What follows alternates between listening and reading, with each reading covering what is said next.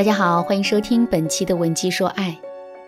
今天我们来聊一聊，在跟男人聊天的时候，该如何掌握主动权。在跟男神互动的过程当中，不知道你有没有过这样的体验呢？每次跟男神聊天啊，你都会感觉自己很被动，不是自己说了很多话，可是却得不到对方积极的回应，就是自己说的话总是围绕着对方划定的圈子在打转。一点儿都不能坚持自己的观点，这些都是我们没办法掌握两个人之间聊天主动权的表现。一般在遇到这种情况的时候，我们会有两种反应。第一种反应是我们会对这件事情不以为然，因为我们会觉得让男人在一段感情当中占据主动，并且主动带领我们，这是一件很正常的事。可是我们对这件事情置若罔闻的结果。往往是男人对我们的态度变得越来越差，两个人之间的关系也变得更加的失衡。为什么会这样呢？其实，虽然男人喜欢在一段感情当中去带领女人，可是他们也希望自己带领的女人是充满自信的，并且有着自己的个性和想法。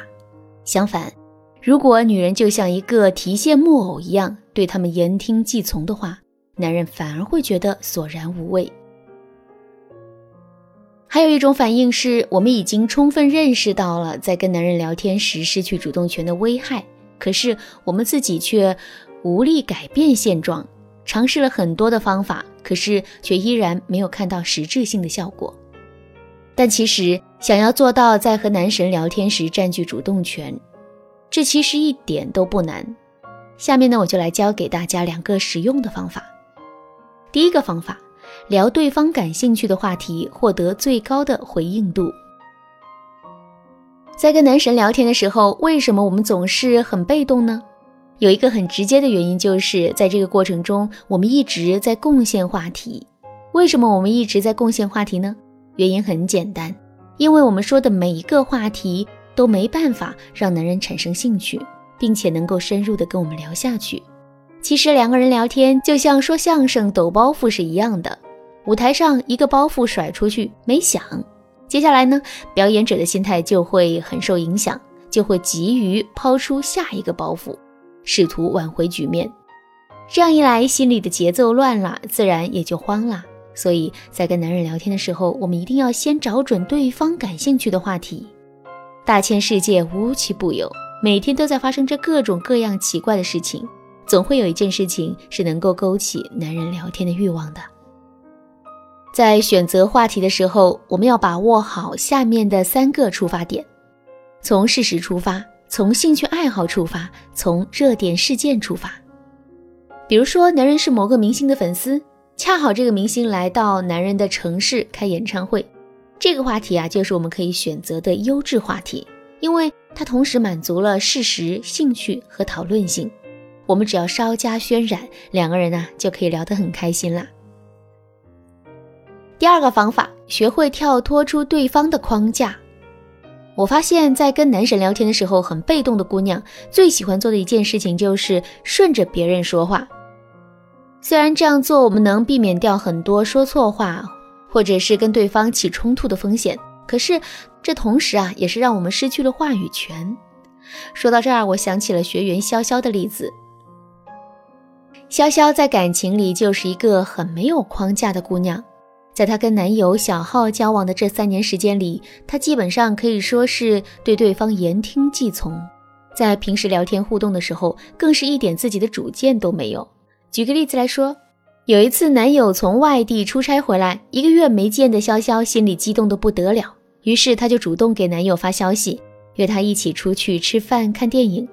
可是男友却说，北方的冬天太冷了，他就想待在家里，哪儿都不想去。其实，虽然当时是冬天，但那几天的阳光是很好的，温度也很高，根本就不像男友说的那样冷得出不了门。潇潇呢，原本也是这么认为的，可是她听到男友这么说，自己就马上改了画风，紧跟着说了一句：“哎，确实，我也感觉挺冷的。”后来我就跟潇潇说：“男友说天气冷，你也跟着说天气冷，这样一来，你就是在跟随他的话题。”总是跟随别人的人是永远没有办法主导话题的。那么在同样的情境下，正确的回复是什么样的呢？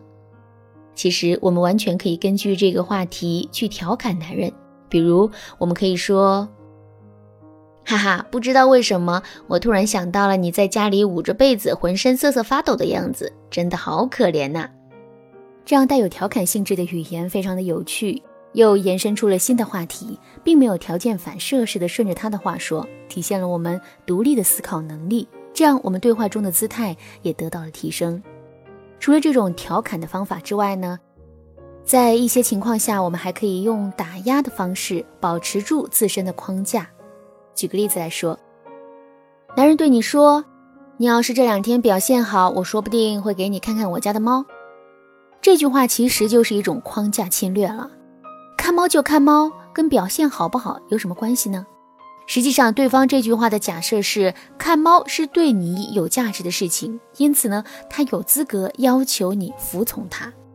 如果我们的回答是“好啊，好啊”，你家的猫是什么颜色啊？这个时候，我们就彻底落入了男人的框架了。实际上，有的时候这只是男人诱导我们去他家的轨迹而已。他巴不得我们去他家，处心积虑了很久，最后呢，却显得是我们有求于他。省去了他本应该做出的付出和追求，在面对男人的这种框架侵略的时候，最好的方法就是对这个话题进行打压。实际上，我们去或不去都可以，但要看我们自己的意愿，并且是要体现出我们的价值。比如，我们可以说：“呀，我小的时候被猫挠过，不过我倒是挺喜欢小狗的。”这样一来，他所假设的价值就不存在了。他需要做出真实的付出，或者对我们暗示的需要进行服从，或者呢，我们可以说：“我听说养猫的男人特别的自我呀，不知道是不是真的？我看倒不一定。不过我周围养狗的人都挺阳光、挺大气的。”这么一说，我们不但能够化解掉男人的框架侵略，而且呢，我们还能反建框架，暗示他应该怎么做，从而让自己在这段感情当中。重新获得主导权。日常的沟通聊天看似是一件小事，但却影响了我们在整段关系中的地位和感情的和谐和稳定。忽视了这一点，我们很容易陷入不利甚至危险的境地。